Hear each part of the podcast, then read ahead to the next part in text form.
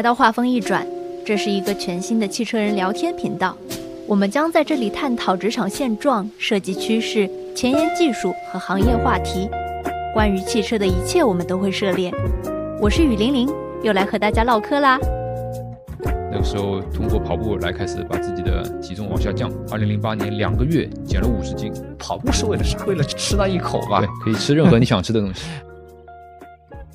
本期节目呢，想跟大家来聊聊跑步的话题。还记得上马刚刚结束的时候，小半个朋友圈都在晒跑步的经验，才让我惊觉，发现跑步文化正在成为一种全新的生活方式或者是社交方式。今天呢，邀请到了座椅工程团队的小区跑者以及战略团队的胡导，来和大家分享一下关于跑步的乐趣。欢迎二位。呃，胡导是我们跑团小圈子里。大家的称呼我的 叫法，然后我自己本人呢，跑龄差不多有七年吧，二零一七年开始的，目前马拉松 PB 成绩啊比较菜，呃三五五吧，刚刚跑进四小时，参加过的马拉松也不算多，正式比较大型的马拉松嘛，也就无锡马拉松，上马从来没有参加过，一直是我心中的痛。啊，大家好，我叫小区跑者，我的名字是来源于我现在的跑步状态。那我现在基本上也不参加任何跑团，自己日常就是在自己小区附近啊进行自己的训练。嗯，从跑步历史来讲，可能已经有十几年了。正经的训练马拉松是从二零一七年开始的。那目前参加过的马拉松主要有上海，然后北京、无锡，还有厦门马拉松。那个全马的最好成绩 PB 是二五五。好的，那欢迎二位。首先呢，其实相较于其他的爱好来说，因为我们上一期有请了一个皮雕手艺人来给我们做分享，那是一个比较小众的爱好。跑步现在好像已经变成了一个大众的爱好，也是大多数的人能够坚持并且融入生活的一种运动方式。今天节目的开头呢，想聊聊二位跟跑步结缘的契机。然后首先想问一下小区跑者，因为从认识你到现在，非常好奇你传。骑士的减肥经历，所以想认真的来问问你，真的是因为减肥才开始跑步的吗？嗯，其实我觉得我要分两个阶段。我减肥成功的主要因素是因为跑步，我觉得是选取了一个非常合适的减肥方法。但是喜欢跑步不是因为减肥，而是在二零一七年参加过一次那个马拉松比赛以后，才开始进入到一个比较系统的训练阶段的。与跑步结缘这件事情，应该最早开始在二零零八年八月八号奥运会开幕式的那一天，在看开幕式拿着薯条在那边吃的时候，突然发现自己肚子下面好多肥肉。当时看完开幕式，我称了一下，那时候体重有九十三公斤，我觉得这个体重不行了，那所以说就决定开始跑步。那个时候通过跑步来开始把自己的体重往下降，通过跑步来减肥。过程呢，其实现在看来。呃，还挺疯狂的，因为我当时在二零零八年两个月减了五十斤，啊，两个月减了五十斤，然后每天大约是跑十公里的距离，然后两个月没有吃肉，坚持下来了，我发现自己也能够把一件当时看起来自己完不成的事情，或者呃自己都认为自己不能成功的事情给坚持下来，所以说当时还是挺享受这个过程跟结果的。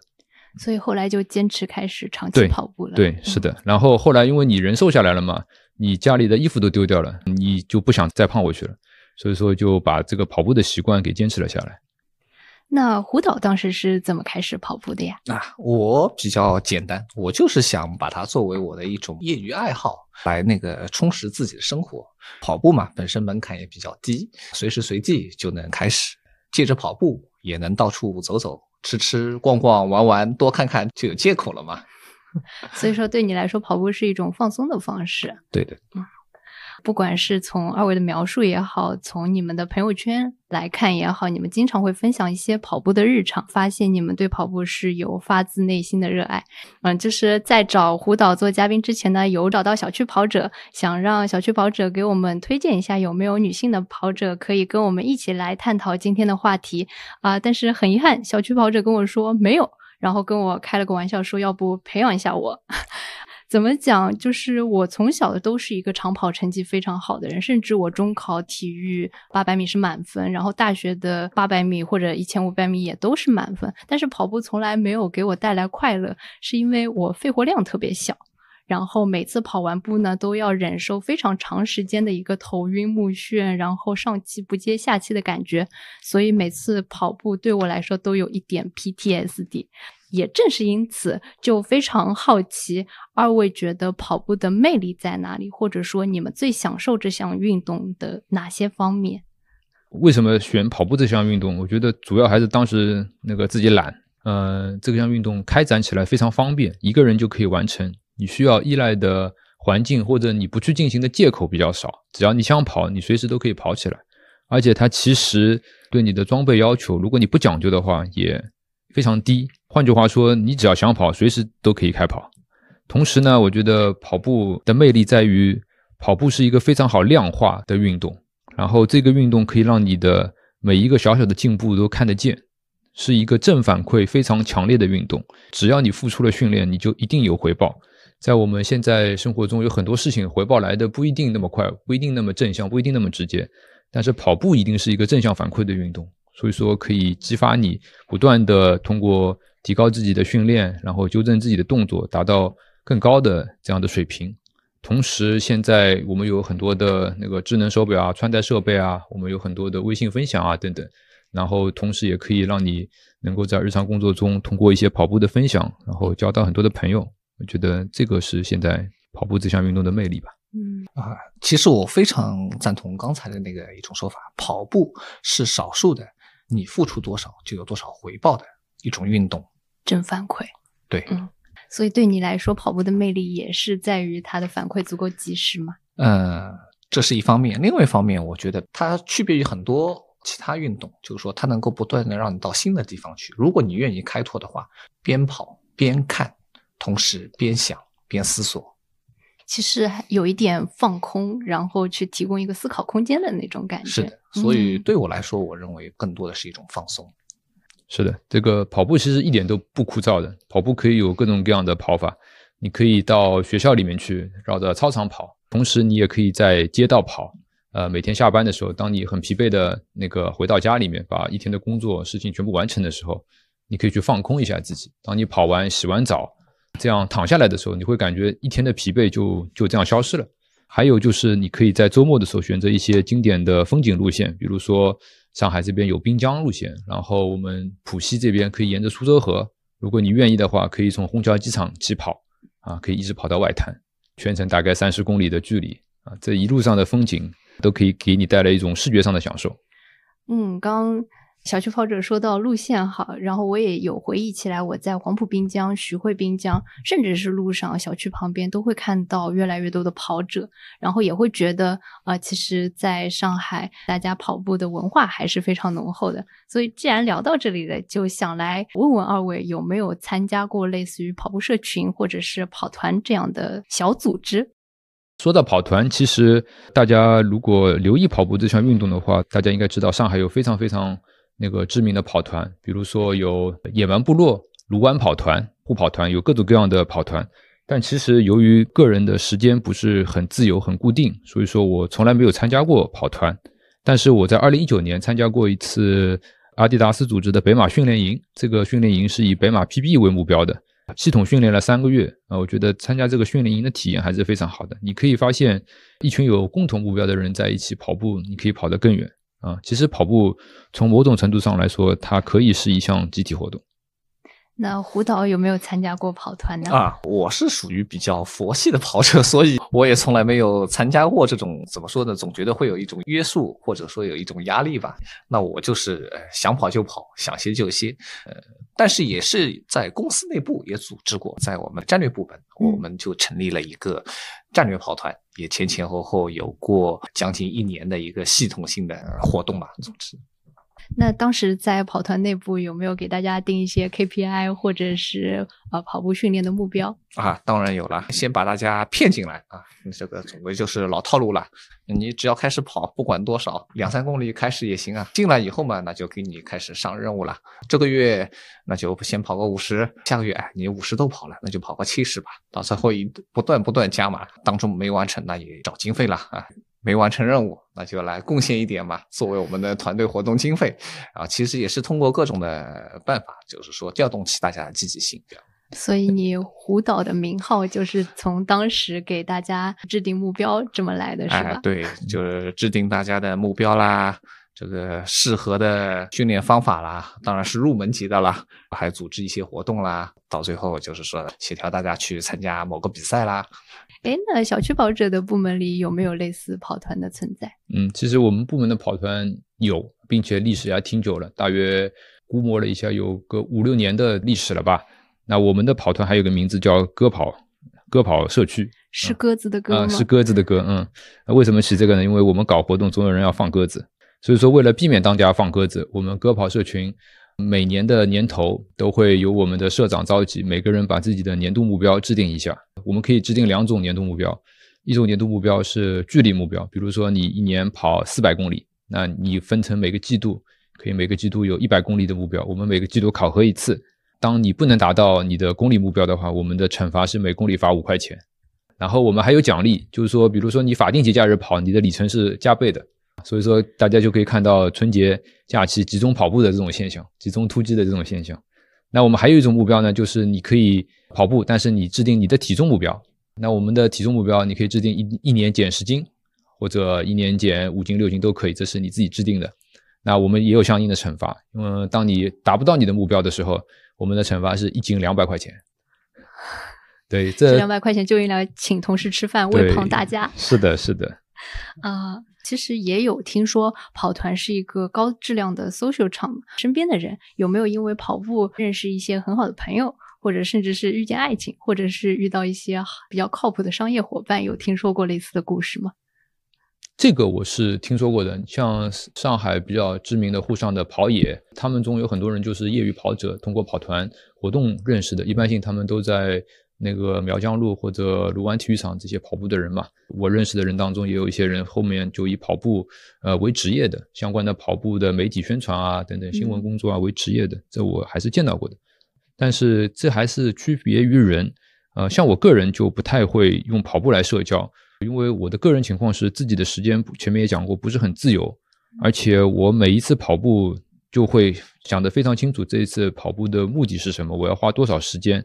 我要在哪里跑？但是跟着跑团的话，会有一个问题，就是你前后肯定要浪费很多时间，因为你要着急需要时间，你要等大家都到齐了，然后一起热身啊，一起完成，然后再一起离开，等等等等。其实从效率角度考虑，没有一个人来的那么快。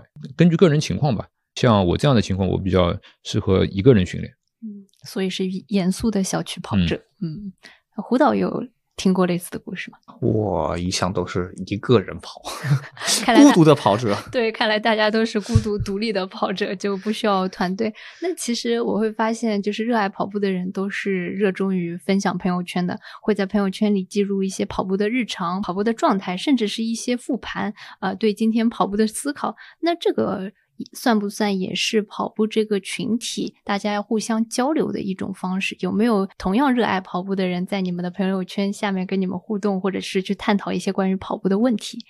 嗯，这个问题我呃观察过，在我刚开始跑步、刚开始分享的时候，评论的人还挺多的。但我会渐渐的发现，随着时间的那个推移，现在基本上没有人评论我的任何的跑步的内容了。从个人角度来讲，我发一些自己训练的数据啊等等。主要的目的还是为了给自己一个激励，留下一个训练的印记。然后，当你完成了今年的所有的比赛的时候，你达到了你的一个目标成绩的时候，你回过头来看看你自己这一些训练的历程，你会觉得自己所获得的这一点点成绩，会给你自己带来很高的一个荣誉感。同时，你也可以通过每天数据的自己的复盘来看你哪里还做的不好，你的训练是不是？训练量过头了，还是你的跑步的时候有哪些训练没有达到自己那个设定的目标？可以通过一个朋友圈的记录嘛，给自己一个更好的复盘。嗯，其实我也发现，其实真正就是说把跑步作为一个严肃的事情来看待的人，很少说是跑步发圈是为了那种一种秀啊什么的，更多的还是对于自己的一种的记录，某一阶段达到怎么样一个状态，包括说特别是后期。我我比较习惯一个月，可能或者说半年下来做一个回顾，我这个月跑了多少，我下个月目标是什么，或者说我三个月之后目标是什么，然后回过头来作为回顾，一方面也是一个激励。嗯，听到现在，觉得跑步给你们的生活都带来了一些很大的变化。我小区跑者，呃，应该是前段时间刚刚过生日，看到分享的照片里有实际年龄和身体年龄的差异，我有看到将近差了十岁。嗯，然后在育才的时候有问过胡导。胡导还特地拿起手机给我看，他现在实际的身体年龄只有二十岁，就所以想问问跑步是不是一种永葆青春的方式？就对你们的身体，呃，或者说是生活带来的变化，就具体有哪些方面呢？跑步手表上的数据，我觉得看看就好，不用太在意。那可能是为了手表给你的一个鼓励而已。跑步还是能切切实实给你带来很多的益处的。跑步可以让你保持一个非常好的体型。你的跑量足够大了，你就可以随便吃，啊其实这是没有问题的。同时，我自己也实践下来，我从零八年减肥到现在也有十几年了，我确实有过一些反弹，但不会再胖到原来的这个程度，而且通过一些训练能够迅速的回到自己一个目标的体重。其次的话，那个跑步会让自己有精神，这点是非常非常明显的。就是在疫情的时候，我跑的比较少。会感觉每天到了下午会犯困啊，每天会有些精神不济的这种问题。当你恢复训练了以后，虽然你很疲劳，但是你会发现你每天非常有精神，你不困啊。哪怕是你晚上训练好以后，你都会觉得自己的思路是非常非常清晰的。同时，我觉得跑步会非常锻炼一个人的执行力跟规划能力，因为跑步你不是随随便便跑的，你每周跑几次，每次跑多远，每次跑多快，每次跑完以后休息多久。我都是每个月做好自己的一个跑步计划的。有了跑步计划，就要看你的执行力了。这个时候，跑者就变成了一个时间管理大师，因为我们每天的实际情况跟你的计划不一样。比如说，你今天计划了一个长距离，那你今天有可能正好出差了，那你没法跑，那你就要需要把训练拆解。跟我们平时工作中遇到复杂问题也一样的，你遇到了问题，你就需要拆解，去把这个问题变成一个你能执行的方式，然后同时非常考验你的执行力。当你的计划落地的时候，你会发现这一天可能正好下雨，然后你又发现这天正好是三十五度的天的高温，那你跑还是不跑？这就是一个灵魂的拷问了。所以说，能够完全按照你的计划把所有的训练全部落地的人，一定是在一个日常工作中、呃生活中非常有执行力的人，想到马上去做的人。所以说，通过跑步这个锻炼或者训练也好，可以锻炼你自己的规划能力、应变能力跟执行能力啊。这个我觉得是我从。跑步训练提升跑步成绩以外，啊，给我的一个很大的收获。我做任何事情就会想到马上去做，排好计划，我会那个一丝不苟的去执行。碰到问题，我会进行一些拆解，进行一些妥协，但我一定会完成最后的目标。嗯，所以在朋友圈其实有同事评论小区跑者是我们年轻人学习的榜样。这么一听，这个自律的程度确实是年轻人值得学习。非常钦佩那个小区跑者的那个计划力和执行力，我也非常赞同。跑步会带来一个人很多的改变。那一方面就是说是那个肯定是身体上的，会让你就是说精神状态非常好。呃，基本上就是说不会有那种。迷糊啊、犯困啊这种的精神会非常焕发。另外一方面就是说，跑了之后你吃基本上不用再顾忌，基本上可以随意我们跑团活动以后啊，跑完那必须要吃啊。跑步是为了啥？不是减，为了吃那一口吧？对，可以吃任何你想吃的东西。还有一个从精神层面，我觉得除了执行力这方面的话，还有一个就坚韧，特别是面对困难，怎么你去过去，包括克服。因为跑过全马的。都知道，其实你会面临那个就所谓撞墙，有个点，特别是在三十三或者到三十五公里那一段，是一个非常困难的。很多人到那一步可能就放弃了吗？呃，也不叫放弃，就跑崩会掉速，会掉速。那可能掉速以后就慢，甚至就走，就走完。但如果说你能。就是说，一方面是那个，当然源于前期的有规律的训练；另一方面就是更多的来自于精神上，能够去面对这种困难，去把它坚持下来，挺过去，就挺过这个极点，那你基本上就后面能打开，达到你想要的成绩。对，那正好提到马拉松的话，那接下来想请二位分享一下你们丰富的马拉松经验。其实刚才有听大家说跑过很多城市的啊马拉松比赛，所以想问问大家，对于跑各地马拉松的时候有没有什么不一样的感受？我要说的是，我参加的马拉松的次数。不是很多。其实我相比参加比赛，我更加喜欢训练。我一直跟我的朋友说，其实我不太喜欢比赛的，我更喜欢训练。那比赛的话，我大部分是用来检验自己的一个训练成果。当然，我也有一些比赛是为了出去到处看看、到处玩玩，但相对来讲比较少。所以说我跑过的全马比赛并不是特别多。那像北京、无锡、厦门，也就基本上就参加过这一些的比赛。上马不是今年刚参加过吗？对对，上马自己家门口的，当然要参加，每年必须的项目不一样。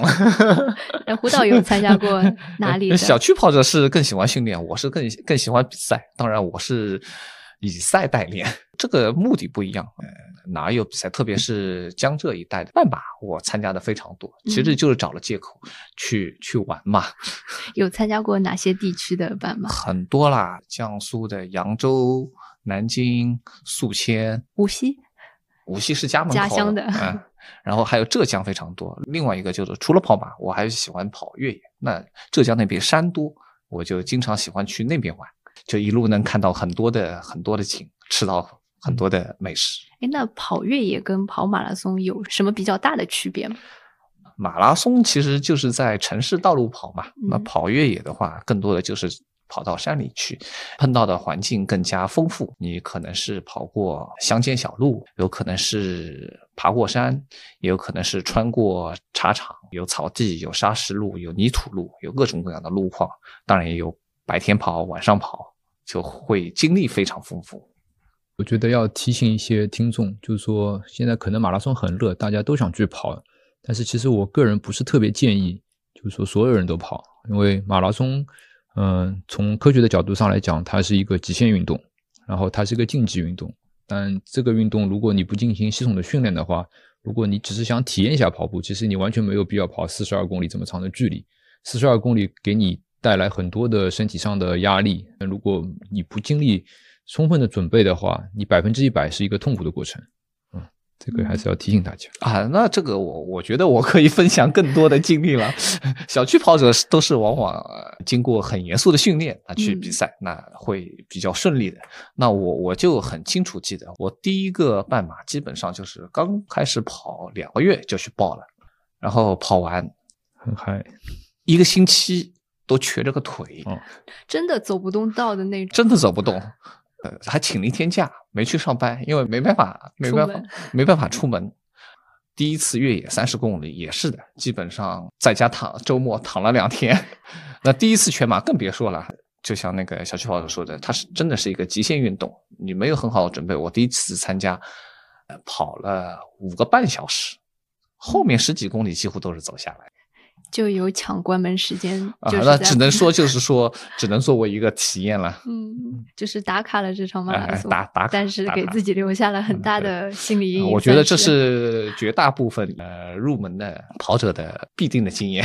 那所以小区跑者在第一次参加马拉松的时候，就有做比较完备的备战准备吗？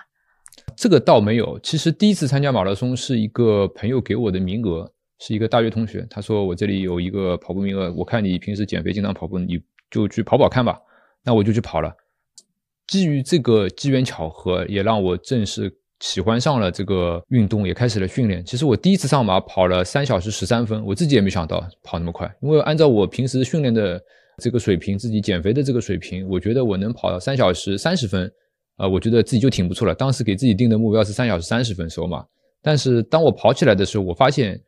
哎，我自己并不是很累，就是激发起你的这种求胜的欲望，因为是赞助商名额嘛，所以说你是在很后面起跑的，你会发现你一路都在超人，你从茫茫的几万个人里面最后的人里面开始出发，然后你一路都在超人，那种感觉还是很爽的。第一次跑全马，可能是因为自己减肥，当时积累的跑量还是比较大啊，就这样子不知不觉就跑下来了，所以说也给自己。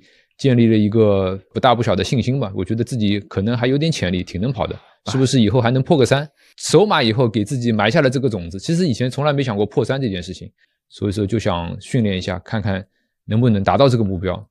当你一旦有了这个目标，啊，你就有了更强大的动力了。那最后达到了吗？啊，达到了，第二年就达到了，二零一八年就正好破三了。这里不得不再表示一下钦佩了，这个首马能跑到。三幺三这个是也是我第一次听说，就是首次跑步就对对对，很少很少，基本上首马我听到的都是四五个小时的这种样子的。能问一下，这个是有多少跑量以后才去？其实当时跑量大概在每个月没有正规的跑步训练，在两百左右。然后现在的话，像正常的跑步进行马拉松训练，一一个月的跑量应该在三百到四百之间。哇，那这个是严肃跑者，我到目前为止月跑量还没有超过两百过。那其实是也可以说，小区跑者是一个天赋型选手。那我不这么认为，我觉得我没有天赋，就是认真。我觉得自己真的没有天赋。嗯，跑步不是像大家想的这么困难。如果你付出了时间，就像我前面讲的，它是一个正反馈的运动，每个人都能收获很大的进步的。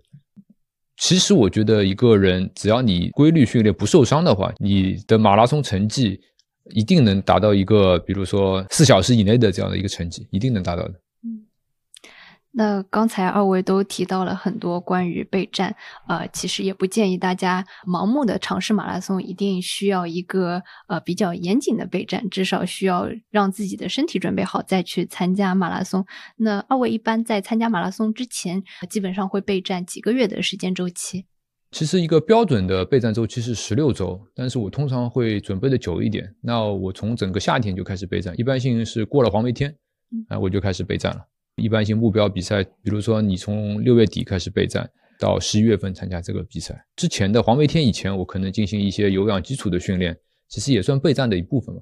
但是整个过程，由于你今年的一开始就制定了这样的一个目标嘛，你每次的训练也不枯燥，因为你知道你这个目标你不可能一天就达到，但是你每天只要按照自己制定的计划，也一步一步的把这张课表啊啃完，你就一定能在秋天啊突破自己的极限。从我来说，作为一个佛系跑者，我只能说我比较严肃的准呃备战的话，也就这次，刚刚准备两三个月，是准备我明年三月份的一个比较重要的比赛。嗯，也是努力的，才刚刚努力的开始想把那个月跑量跑到两百以上吧。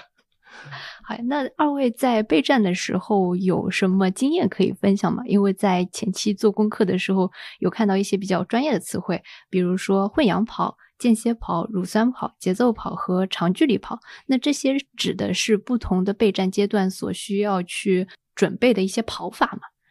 这是一些标准的训练内容。其实你跑步上来讲的话，你大致可以分成三种训练方法。第一种训练方法是最常见的，我也是推荐每个人，哪怕你不参加马拉松，也可以经常进行的跑法。我们叫轻松跑，它是有科学的定义的。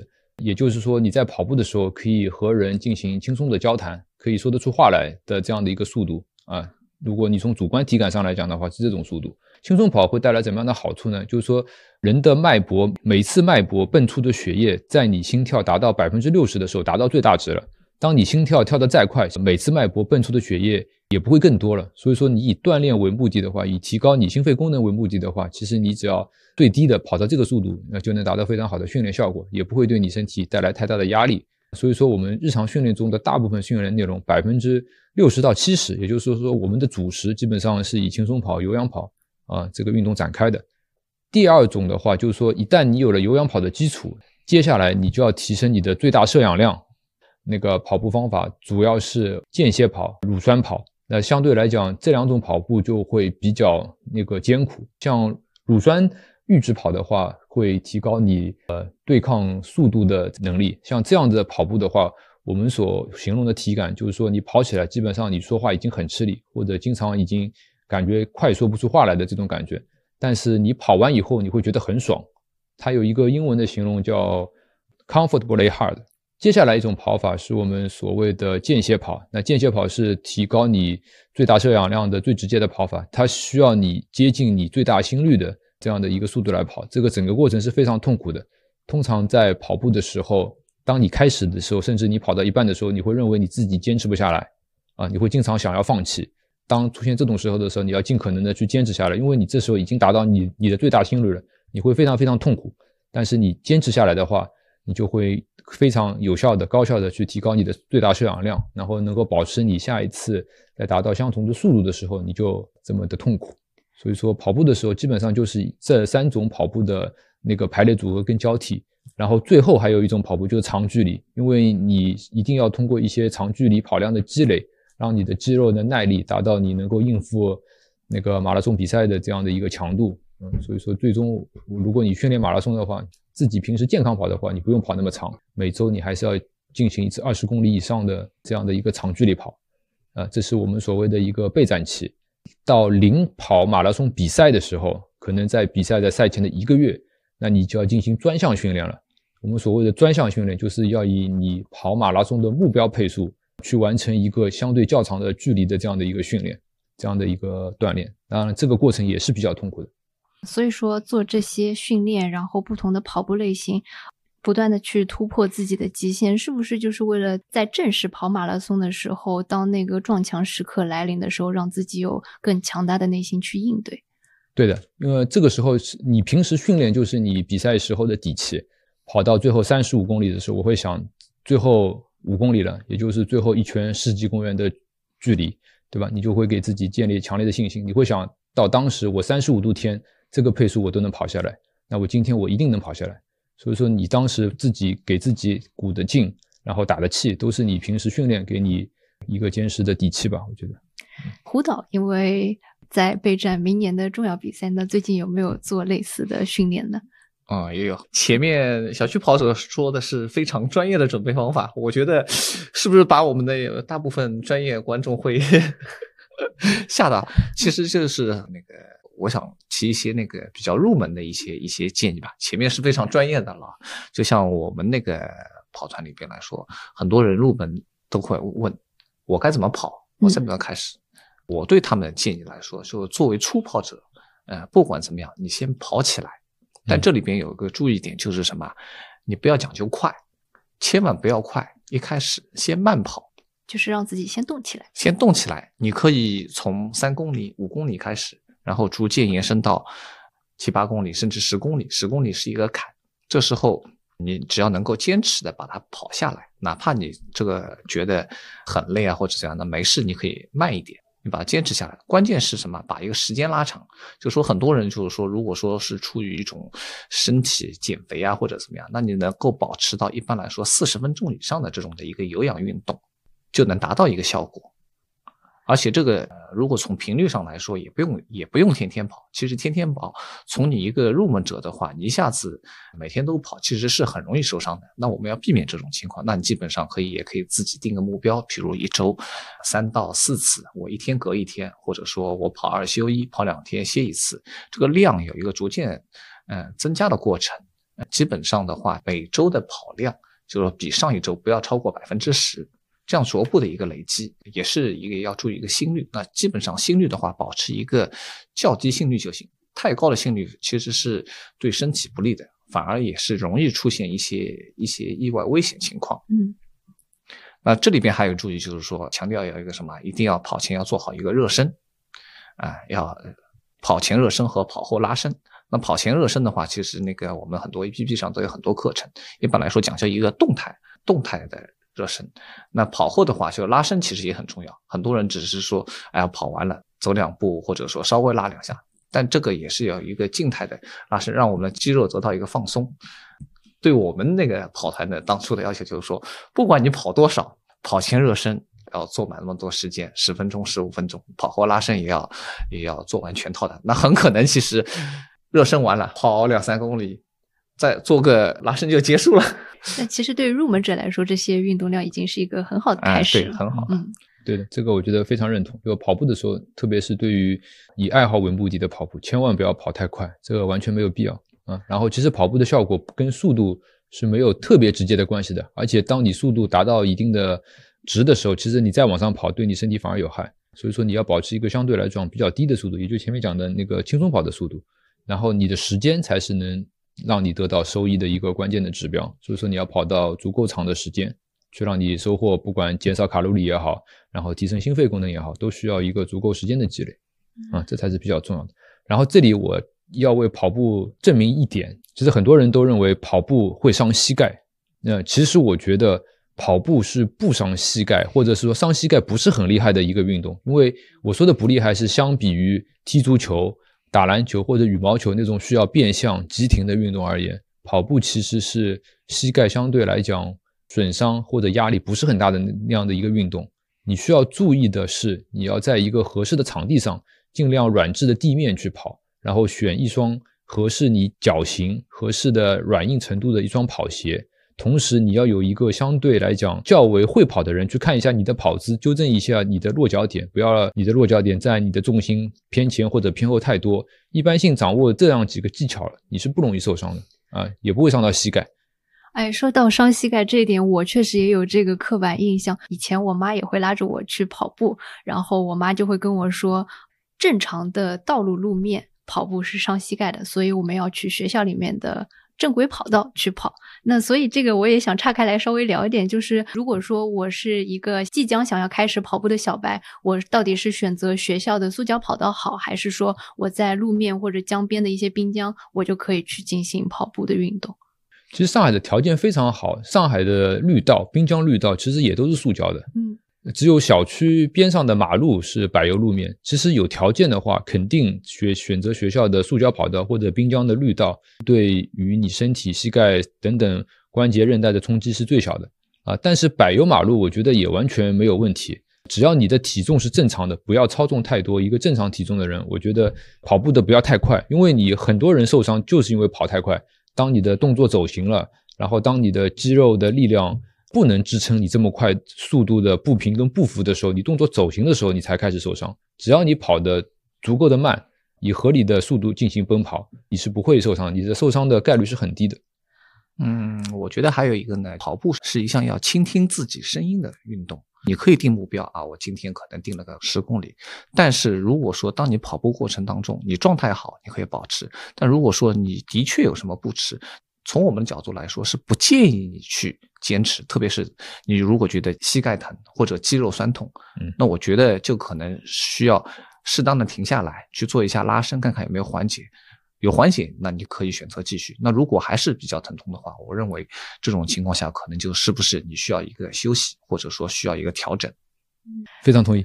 通过跑步能够更了解你自己，你会通过跑步知道你自己是一个怎么样的人，你会知道你自己在什么条件下你会放弃，在什么样的条件下你会坚持。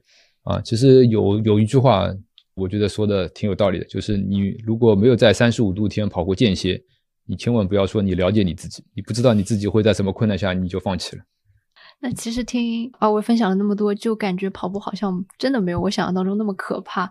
确实，如果是时间积累跟速度无关的跑步都能减肥的话，那对于可能很多女生来说，这都是一个非常有诱惑力的一项运动。现在其实距离二位第一次跑马拉松已经过去很多年了。那今年在参加上马。和参加无锡马拉松的时候啊，有没有什么新的感受？然后在过程当中有没有一些有趣的故事可以跟大家分享一下？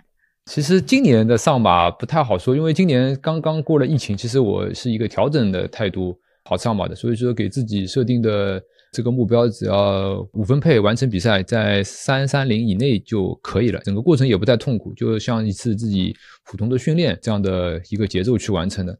在之前参加一些马拉松训练的时候，之前有很多人问我有没有什么一些特别值得分享的经历啊，或者一些有趣的事情啊。对我而言，马拉松比赛就是一个非常专注的过程，呃，甚至我连跑过的赛道我都不记得这个赛道是怎么走的，因为你整个马拉松比赛的时候，你的精神是高度聚焦、高度集中的，你有非常多的事情要做。第一个，你有可能你时刻关注你的目标成绩。大脑会是一个飞速运转的过程，你会在心里面心算你跑过的距离、跑过的时间，然后算下来你接下来的距离，你需要以多少的速度、多少的时间去完成，才能达到你的目标成绩。同时，你要注意保持配速，同时你还要看着路面，你要跟着 pacer，你还要注意是不是有人插队插在你前面，或者你进水站的时候，是不是有人会把水泼到你身上。你有非常多的这样的事情在做，整个大脑是在高速运转的一种状态。其实整个马拉松跑完，我觉得自己感觉时间过得非常非常快，自己就没什么记忆，就一直在做这些计算、那个当心，然后跟队，然后这样的事情，这一场马拉松就跑完了。这是我最最多的那个跑马拉松的这样的一个经验。我这次的话，正好是跑了西马，也是我 PB 的一次嘛。方面你训练要有一个计划性。其实针对比赛的话，我们也有一个明确的计划性。除了一个速度的话，那我想强调的话，可能就是说，另外还有一个补给政策、补给策略。呃，一般来说，我们跑者会准备能量胶，会准备盐盐丸。我多少公里多少公里吃胶，我多少公里吃盐丸。一般你准备几根能量胶呢？一场，我一般都是准备五根，那裤子口袋塞满了。我用腰包，基本上的话就是七点五公里吃一根，吃一根胶，我严格执行嘛。严完的话是每十公里磕一次，在这种的就非常严格的执行计划的情况下，基本上。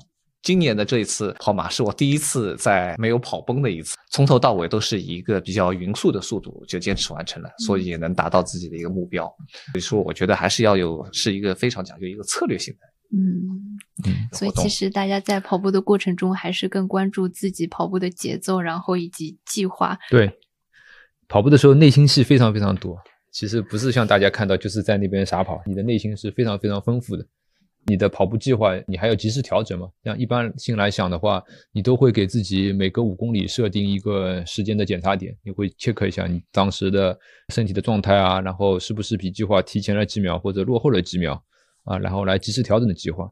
那其实也非常赞同胡导前面说的，每次跑步的话，以一个匀速的状态跑完，我是觉得比较适合绝大部分人的一个战略。如果你想跑成绩的话，一般以我们的这种训练强度或者训练水平来讲的话，一般性很难做到速度一直很快，或者你一上来就用很快的速度跑，能够坚持住的。所以说，我们比较推荐的还是一个匀速，或者先慢，然后最后慢慢慢慢加速。如果你状态好的话，那这样的一个策略。嗯，那有没有什么跑国外马拉松的计划，或者有没有去波士顿马拉松朝圣的计划？其实波马挺难的，波马有那个 BQ 的要求，就是波士顿马拉松的一个入门成绩。我现在记不太得了，他原来男子好像是三幺零，但我觉得现在好像要到三小时以内了。对的，而且他是好像是讲究一个排名的，嗯，呃，他门槛好像是三小时左右，但实际上现在已经达到二五零左右了。对，所以说跑波马还真不是一个你想去就去的一个六大满贯赛事，但是其他的呢，可以通过一些抽签的方法获得。我觉得自己是有计划要去尝试一次的，因为从来没有在国外跑过，我也想知道在国外跑是什么一种感觉。终于可以有优越感了啊！呃，凡尔赛一把。对，谈到跑步成绩，我只能不吱声了。这个小区跑者绝对是大神级别的。那这个这个国外比赛，我上马包括也也一直没抽签到，但这次我抽中了一个东马名额。厉害，这个我觉得也也挺有意思的。其实我抽中这个名额，我是一九年就开始抽签，那时候也是抱着试一试的心理，我没想到又抽中了，然后就兴致勃勃的，当时就各种备赛计划啊，包括那个行程计划也都制定起来了。但是二零二零年，嗯，突然来了新冠了，嗯，然后我就想，哎呀，这个好不容易报上了，难道就？放弃吗？这个放弃吗？不是，那组委会还是比较贴心的，他就说你可以延迟。那我就想啊，延迟那就延迟到二一年吧。嗯，后面还还是还没结束，还没结束，那我只能再延迟。嗯，那延迟到二二年，这已经是延第二次了。他们那个组委会也是不断的邮件着，我觉得东马这一点服务是非常好的。那后来第三次延的时候，他给你选择，你可以选择延到二三年和二四年。那我直接就选择二四年了。哦，然后终于我这个签中了多少？三年多以后，终于明年能去跑了。那可以提前预祝你东马可以再跑出一个 PB 来。对，东马也是一条非常高速的赛道啊！我觉得很多的像日本曾经的国家那个马拉松记录都是东马。嗯，我预祝你 PB 再次 PB。嗯，好，必须的。好。那刚才有听二位聊了很多跑步，其实发现跑步还是一件非常有意思，然后同时又是一件非常专业的事情。那现在呢，想以一个跑步小白的身份，向二位讨教一些平时跑步训练的经验，然后给一些。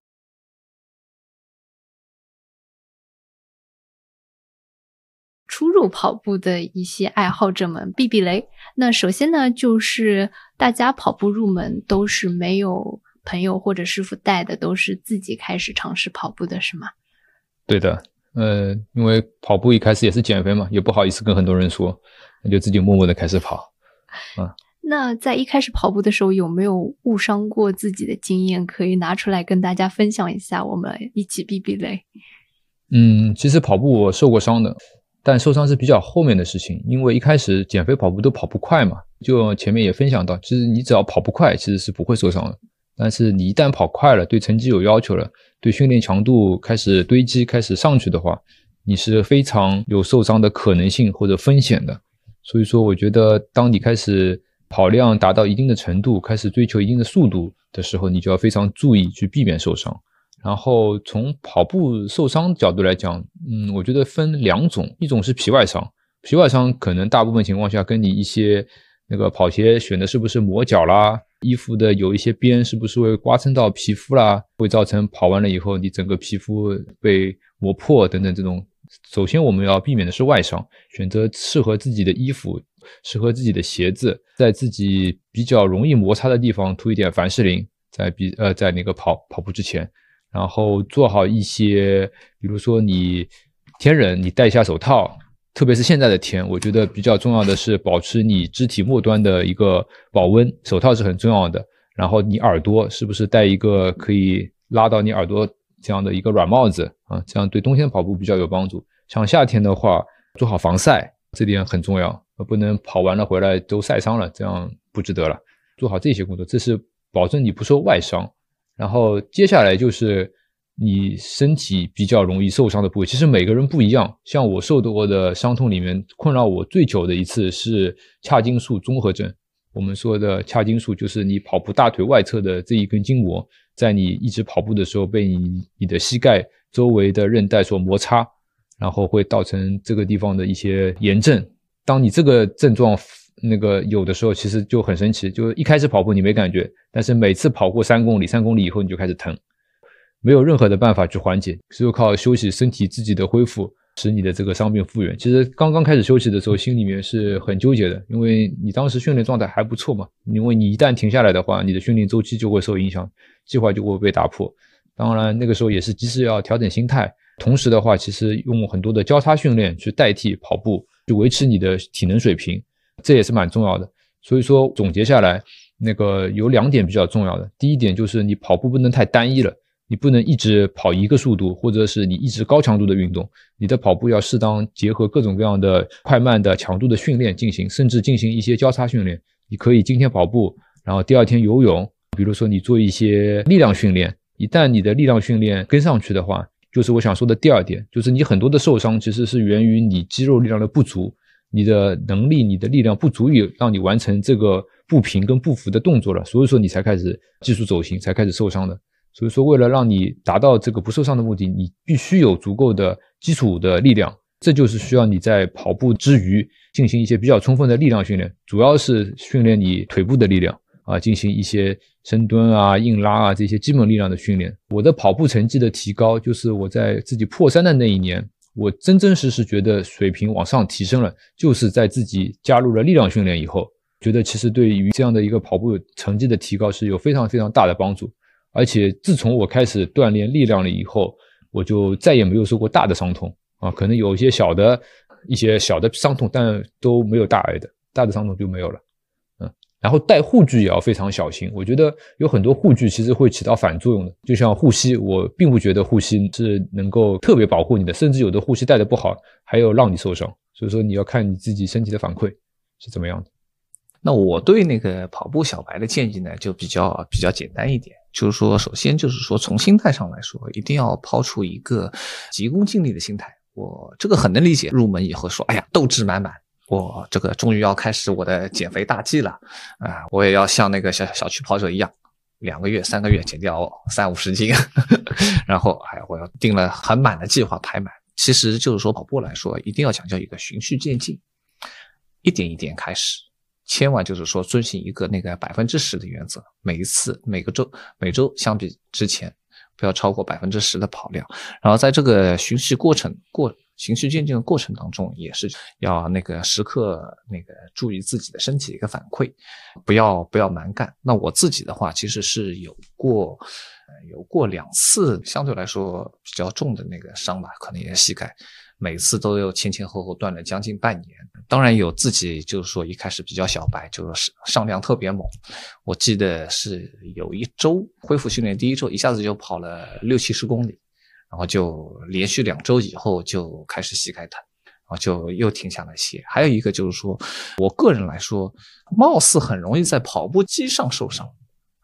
我看过一些别人的分享的一些经验说法了，就是说为什么跑步机反而可能是会更容易受伤？因为如果相比路跑的话，在跑步机上跑其实是动作是比较固定的。那你的动作变化就比较少，你的关节磨损，也就是说，相当于在某几个点上重复磨损。那这样的话，其实是对于某些地方相当于一个过度消耗的。那路跑的话，其实你的速度、你的姿势是不断调整的，你是一个均匀的一个锻炼磨损的过程当中。反正经过这两次受伤以后，我我是再也不去那个跑步机上跑了。非常实用。当然，这个只是一些个人的那个 受伤经验，呃，就分享一下，大家按需取用。对的，嗯。再一个点呢，就可能是很多上班族会关心的跑步时间的选择，因为对于啊打工人来说，其实我们平时如果想要训练，没有选择，只有在晚上。但是我也有看到一个说法，其实深夜，特别是凌晨前后是不适合做剧烈运动的。那二位在平时工作日的时候选择跑步时间有没有一些讲究？这个因人而异啊，这个每个人的情况不一样。像我这种属于秒睡的人，在晚上训练对我来讲没有什么影响。我哪怕晚上跑完步了，我基本上也能秒睡。其实我的睡眠时间不多的，就是说我相对来讲，我晚上的时间比较多一点，那我就选择夜跑。那晚上跑的话，就会遇到一个问题，你要选择一个相对来讲比较安全一点的路线啊。每个人的情况不一样，有的人可以可能有这个条件，像我出门就有苏州河边上可以跑嘛。所以说，我觉得早上晚上其实并不是一个，并不能讲早上跑比晚上跑更好，或者晚上跑的效果更好。其实从生物钟角度来讲，训练效率角角度来讲，是上午跑更好一些的，因为你的燃脂能够持续一个你白天的整个工作的时间，也能给你的工作带来更大的这样的益处。啊，所以说如果有条件的话，像周末的话，我会选择早上跑，我会建议大家进行早上跑。但是如果你抽不出时间早上，你退而求其次。把你一天最后的几个小时用来跑步，我觉得也是一个呃比较不错的选择。那胡导呢？我的意见是，这里边一个关键点，我觉得就是还是要平衡好自己的那个工作和家庭生活。其实很多人 会因为跑步这个训练的事情，可能能不能获得家里的支持，这个这个是很关键的，一定要平衡好。因为毕竟这个跑步是很花时间的。那第二个就是说，至于早上跑还是晚上跑的，其实各有各的好处。早上跑其实它有一个好处，是一个效率比较高，然后整个的一天的精神会比较好，这是有明显效果的。有些人可能会觉得，哎呀，我早起了，我跑完了，我是不是睡得少了，然后又累了，我可能会影响我一天状态。其实是反过来的情况。你如果早上有一个适当的跑，你跑个五公里、十公里。个把小时的话，其实能够带来你整天的一个精神的一个清醒，这是早上跑的好处。那晚上跑的话，也有晚上跑的好处了，很多。特别是如果对于女生来说的话，就可能防晒这这块就会在问题解决了。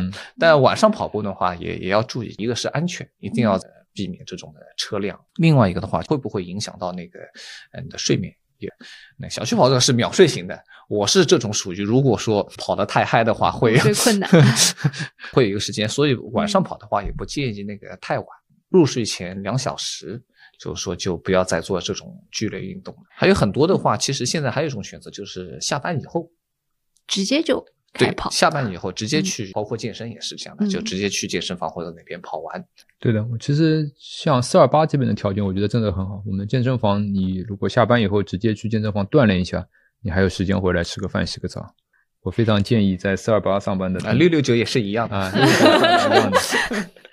大家可以充分利用公司的那个健身房，利用公司的跑步机。公司的跑步机我也要做个宣传，非常好。我看了一下那个商场里面的售价，十八万那个跑步机。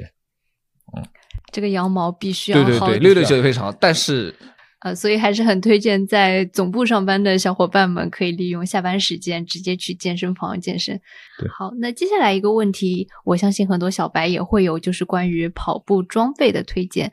二位在日常跑步的过程中，除了就是选择合适的鞋子，然后手表，还有没有别的比较推荐的监测设备，或者是比较必备的一些跑步的装备？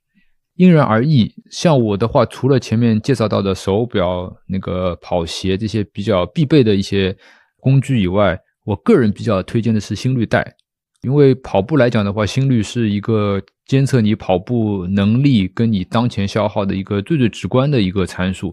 而我们现在的光电手表虽然能测心率，但是心率的准确度跟它反应的这个及时度不如心率带来的这么快，所以说我是比较建议。就是如果你有志去准备一场马拉松或者进行一些相对来讲比较专业的训练的话，你还是要备一根心率带的。而且心率带有一个比较好的地方，就是说你可以用它来准确的测到你的最大心率啊。因为一些最大心率的测试，你要靠心率带把你的曲线放大，然后找到那个最大的心率的点。所以说我比较推荐，如果你要在所谓的跑步装备里面。你买一个比较专业的话，我是推荐你买心率带，而且不是很贵。这个东西给你带来实实在在的跑步体验的提升。我觉得上心率带已经是比较专业的了。那可能对于跑步小白，还有一个就是经常有人问我了，就是跑鞋的选择。呃，有一个技术就是碳板跑鞋嘛，上的特别多。嗯，呃，如果说作为小白的话，入门的话，其实并不建议直接上碳板，因为碳板跑鞋对于自己的对于那个小腿力量要求会比较高。所以一般来说，选择一些慢跑型的缓震系的，这这种可以大家在那个搜索一下，嗯，慢跑鞋就行，嗯，这个我观点也非常同意，因为通常来讲，碳板鞋都是以竞速为目的的，所以说这种跑鞋它一般性不会把舒适性作为它设计的首要的一个设计目标，它会把轻量化、跑鞋的弹性，包括一些反馈，那作为它一个主要设计目标。所以说这些鞋子穿起来通常偏硬，但是它的反馈很直接。然后它对你的脚踝的力量要求比较高，特别是你在一些过弯或者在一些那个下坡的时候，一旦你控制不住，其实这个跑鞋给你的反馈反而会让你的身体更容易受伤。所以说，一般性初学者的话，建议不要从碳板鞋、竞速鞋开始，而是从一些缓震型的跑鞋。当然，挑选缓震型的跑鞋，你要根据自己的身体的体重来看。像你如果体重基础体重比较大的话，你真的可以选鞋底比较厚。比较软的这个材料开始，能够帮助你能够很好的规避很多的伤痛，非常实用的对，建议。其实跑鞋也并并不是越贵越好，嗯，这个一般来说，它跑鞋也分顶级啊、次顶级啊什么的。相对来说，其实更多的是根据体重来定的。说如果体重不是过高的话，其实选一些次顶级啊或者一般点、一般点的。其实，而且像现在跑鞋的话，国产跑鞋是真的上来了。这这点我觉得还是非常推崇国内的国产乔丹。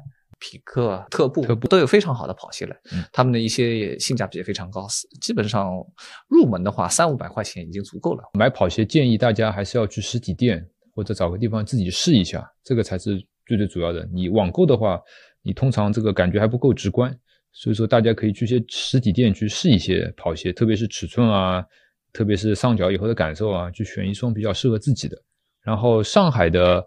那个同学的话，还有两个地方你可以去尝试一下。第一个是滨江的 Run Base 啊，它是阿迪达斯那个赞助的嘛，AR 的一个据点吧，在在徐汇滨江。那个 Run Base 提供跑鞋租赁服务，免费的啊，免费的，你可以去那边租一双鞋子跑一跑试一试。然后在世纪公园也有一个 Run Base，真的有被种草到，可以跑步也是一个很好的当蜈蚣精的借口。蜈蚣有多少脚？一千只脚，那你可以买好多双鞋子。对，所以这就是一个收集跑鞋的正当借口。呃，对的，对的，对的。好，今天聊天的最后呢，其实想稍微上一下价值哈。在就是前期收集资料的时候，就有读到村上春树他写的跑步哲学，他有谈到一些关于跑步和写作的关系。他会觉得说，跑步是一个身心的平衡，然后也是一个自我挑战与成长，包括给他提供了很多独处和沉思的时间和空间。那么，对于二位来说，跑步至于生命或者至于工作的意义，有没有一个比较？精辟的总结。嗯，前面其实讲过一部分，就是说，我觉得跑步对于工作、对于自己生命的话，更像一场修行。它可以让你更加的能够了解你自己自身的一个需求，自己想要的到底是什么。同时，当你有了目标的以后，它会让你自己去踏踏实实的通过行动来一步一步的完成你的目标，然后能够最终的达到你所想要达到的这个成就。我比较欣赏、认可的一句话就是说，那个跑步是为了让我们自己变得更强，但是我自己变得更强的目的不是为了压倒一切，而是变得更强了以后不被一切压倒。所以说，这是一个我获取力量的这样的一个比较重要的一个点。我想说的比较简单，前进的方向除了道路，还有内心。最终说到底是一场修心。对的，我觉得带给我一种内心的锻炼吧。对，其实今天二位给了两个非常不同的来自跑步爱好者的视角，无论是对于专业跑者也好，跑步爱好者也好，跑步小白也好，相信听到这里都会有很多的收获。刚才就是听二位分享故事的时候，都感觉挺热血沸腾的，所以下播之后确实我会去看看自己到底有没有跑步天赋，能不能像大家一样在跑步当中获得一些快乐。好，那我们今天就聊到这里。如果喜欢本期聊天，欢迎在小宇宙、苹果播客、喜马拉雅、网易云音乐、QQ 音乐订阅“画风一转”。如果你也爱好跑步，欢迎在评论区分享你的经验。今天就到这里，我们下期再见，拜拜，拜拜。